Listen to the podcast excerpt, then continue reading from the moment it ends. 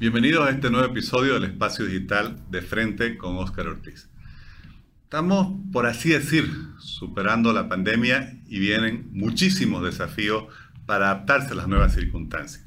Uno de ellos es cómo va a ir evolucionando el liderazgo, especialmente el liderazgo en el trabajo.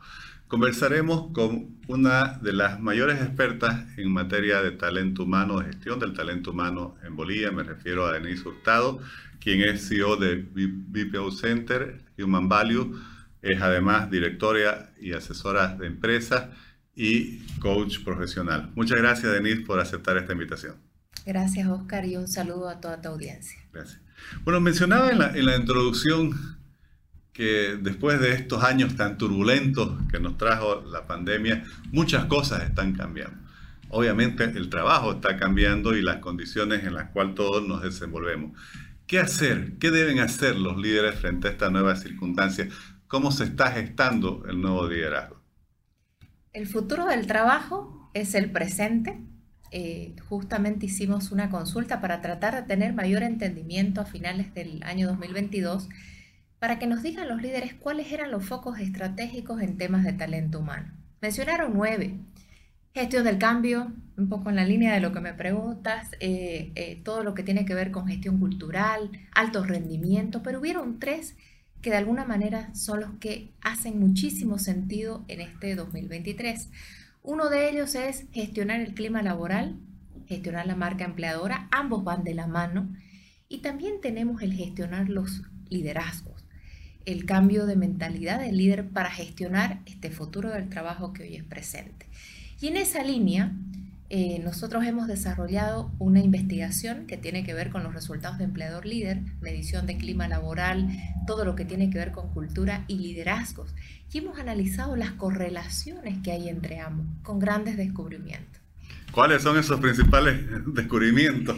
Bueno, lo primero que tenemos que entender de que nuestro clima laboral tiene un pequeño deterioro, ya ha decrecido eh, del 77.9 al 77.6, pero esto sobre todo tiene que ver con algunos territorios que han bajado, como ser Cochabamba, es el territorio más afectado en clima laboral, le sigue Oruro y le sigue Ciudad de la Paz.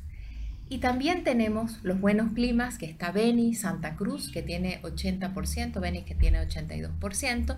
Entonces, si no entendemos que hay un tejido social o un tejido territorial como líderes, y aprender a segmentar, aprender, aprender a, dar estas caricias diferentes, a entender que hay microclima, microclimas dentro de un gran clima y un entorno que no es sencillo eh, en Bolivia. ¿no? Bueno, eso me, gusta mucho eso que, que, decís, porque cuando hablamos del tejido social y del entorno, eh, obviamente que influye también al interior de una organización, porque la misma persona que está trabajando en cualquier función, a su vez también pues vive en un barrio, es parte de una comunidad, sufre seguramente los impactos de las preocupaciones que hay en, esa sociedad. ¿Cómo se interactúa entre ambos mundos, por así decirlo, el mundo, laboral, la, esfera social, y cómo sentís, de acuerdo a los estudios que están haciendo, que está evolucionando esta situación en el país? Eh, bueno, eh, un líder fluorescente, que es todo el mensaje que estamos llevando, tiene que ver con irradiar brillo, pero también lograr que las personas, los equipos de trabajo, brillen o destaquen el brillo con los equipos de trabajo. Y en esta línea de, poder eh, ver las diferentes esferas que tiene un trabajador o un líder, podemos ver de que al final, ¿qué es un empleo saludable? Porque te tienes que hacer la pregunta, ¿qué es un empleo saludable? es aquel en el que se viven vínculos significativos, que hay transacciones, pero hay muchas más oportunidades de servicio o de cultivar relación. Entonces, en la medida que como líderes o como trabajadores podamos construir mejores y más saludables vínculos significativos, vamos a tener un empleo mejor o un país mejor o una vecindad mejor. Y Oscar, es el, es el Día de la Felicidad, según Naciones Unidas hoy. Y, bueno, estamos en la Semana de la Felicidad. Estos vínculos significativos también nos deberían eh, mejorar como país. Hemos decrecido en el ranking de Naciones Unidas en el que preparan año a año, hemos crecido 2% versus el año pasado de, de 71, hemos, hemos, de 69 hemos crecido a 71, pero hemos aumentado, hemos decrecido 20 puntos desde el año 2015. Entonces, ¿qué significa esto? Que como país, porque somos parte de un entorno, eh, la gente no necesariamente está feliz por temas políticos, sociales, y, debemos cuidar como líderes lo que se está gestando. Primero, cuidando nuestra estabilidad emocional. No podemos dar lo que no sentimos o lo que no tenemos. Entonces, el la principal curita es para nosotros cuidar nuestras propias emociones, cuidar nuestra salud mental, nuestros pensamientos y de esa manera llegar a nuestros equipos de mejor manera. Entendiendo que somos parte de un todo que afecta también a las organizaciones pero que desde nuestros liderazgos podemos gestionar a lo que sí está en nuestro control, y es nuestros microclimas y el de los territorios de Bolivia también. Mencionaste hace unos segundos un término del cual antes no se hablaba mucho y hoy parece que se le da una importancia y quizás se ha generado una conciencia alrededor del mismo. Me refiero a la salud mental. ¿Cómo está apreciándose este tema eh, en los climas laborales de las organizaciones que estudian ustedes? Es inquietante porque la Organización Mundial de la Salud nos dice que en el año 2030 la principal discapacidad del ser humano va a ser la salud mental. ¿Cuánto falta para el año 2030? Muy poquito. Entonces es un tema que nos tiene que ocupar, primero entenderlo, después ocuparnos como líderes. Hay legislaciones fuera del país que también eh, de alguna manera se vinculan con la salud mental, que ya de alguna manera eh, presionan a las empresas para cuidar, pero sin que exista presión, es algo que está latente. Eh, los laboratorios están vendiendo más antidepresivos, eh, las cifras lo dicen, 28% más de ventas de antidepresivos, de ansiolíticos, por lo tanto, eso está presente en Bolivia. Y no solo en los trabajadores, también en los líderes. Entonces, los líderes cuidar las emociones para poder llegar a los equipos de trabajo de mejor manera, cuidando el clima laboral, cuidando la marca empleadora, esta marca empleadora que se construye fidelizando a los trabajadores para que ellos lleven el ADN al mercado laboral, que es el que te distingue como marca empleadora. ¿Y cómo ¿Cómo ser proactivo, por así decir, frente a esta preocupación creciente por la salud mental? Entiendo que las cifras que dabas de ese mayor consumo de ansiolíticos, este tipo de medicamentos, son, son sobre Bolivia, ¿no? Sí, sí, Bolivia. Bueno, ¿cómo ser más proactivo frente a ello? ¿Qué, qué debieran hacer tanto las organizaciones como sus líderes para eh, entender y atender mejor las necesidades de los miembros de sus equipos en esta materia? Siguiendo con cifras de liderazgo el liderazgo, en Bolivia ha decrecido del 76 al 75%. La percepción de los trabajadores de cerca de 16.090 trabajadores ha decrecido de la, percepción del liderazgo. Entonces, esto nos ocupa, pero a la vez nos replantea, nos hace reflexionar sobre un cambio de mentalidad. Eh, me gusta la palabra emerger. Yo creo que el año 2023 tenemos que emerger como líderes salir hacia, la superficie del agua y poder eh, resetear la mentalidad, lo aprendido para poder eh, entregar mejores liderazgos, estos liderazgos que levanten a los equipos de trabajo, que de alguna manera creen eh, resiliencia, porque vamos a seguir trabajando sobre resiliencia, pero determinación para avanzar y también profundo agradecimiento. Un poco el mensaje que, de alguna manera estamos dando es que este ambiente de cambio, porque estamos en un ambiente de cambio, de volatilidad, de, estrés constante en las empresas y, y, bueno, en las diferentes esferas, nos debe sacar mejores personas, mejores líderes. Debemos construir mejores equipos porque solo así se alcanzan mejores resultados.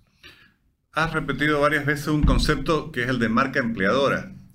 Te escuché en, en otra exposición mencionar que hoy como que el mundo está al revés y, es la gente que elige dónde trabajar, que elige a qué jefes tener y no las empresas o las organizaciones o, los líderes o los jefes, como se le llamaba antes, que eran los que elegían a quién contrataban. ¿Qué es lo que ha cambiado y cómo está evolucionando esta tendencia? Bueno, si tenemos más añitos, nos cuesta entender este concepto, pero en realidad de lo que se trata ahora es de que al elegir a un colaborador, el colaborador también te está eligiendo se eligen el empleador y el colaborador y sobre todo las nuevas generaciones eligen a sus futuros empleadores. Y esto tenemos que entenderlo así. Entonces tenemos que crear conceptos o propuestas de valor que sean elegibles por una sociedad completa, por un mercado laboral. Y acá en, en los resultados de satisfacción podemos ver de que las generaciones no necesariamente se comportan igual. Los baby boomers que tienen más de 55 años están súper satisfechos, son los que tienen más alto nivel de satisfacción con un 80%. Pero también los centennials, las nuevas generaciones están satisfechas. ¿Dónde vemos oportunidades de mejora? En los millennials, que son los que tienen más de 25 años, están presentes en las organizaciones, pero todavía son esa generación sándwich que no es centennial, no es X y de alguna manera está tratando de encontrar un lugar en las empresas. Los centennial, ¿qué hemos encontrado que les hace bien? Los lugares colaborativos, la sensibilidad de las empresas, que se preocupen por la sostenibilidad, que sean ambientes verdes, eh, pet friendly, eh, todos lugares de alguna manera eh, que co-creen, disruptivos todos estos ambientes de co-creación, de colaboración, son lugares y espacios que a los centennials les gusta muchísimo. Los baby boomers, ¿por qué han crecido tanto? Porque están agradecidos, están agradecidos porque han permanecido en las empresas, los que aún siguen trabajando, valoran mucho más porque han visto a las empresas en algún momento, hoy la ven en otro y valoran su fuente de empleo. Entonces, de alguna manera, no es lo mismo en este futuro del trabajo y hablando de marca empleadora, tenemos que entender que tenemos que segmentar, aprender a dar caricias diferentes por generación, por género también. Hoy sé que se habla muchísimo de la equidad e inclusión, tenemos las cifras que dicen que estamos evolucionando, pero todavía hay una principal desventaja y tiene que ver con que no hay las oportunidades de ascensos y promociones en las empresas. O sea, hay muchas más mujeres que han ingresado, pero todavía no logran estar en la mesa de decisiones o mucho menos ser jefes. Entonces, de alguna manera faltan espacios para que las mujeres también desarrollen habilidades. Este es un trabajo de la sociedad completa, no solo de la mujer, sino también de las empresas que logren elevar las capacidades, las habilidades para que ya puedan estar sentadas en las mesas de decisiones. Entonces, marca empleadora es todo ello, es sensibilidad. Si te tengo que decir una palabra es sensibilidad a la hora de llegar a las personas, entendiendo que el foco principal son las personas.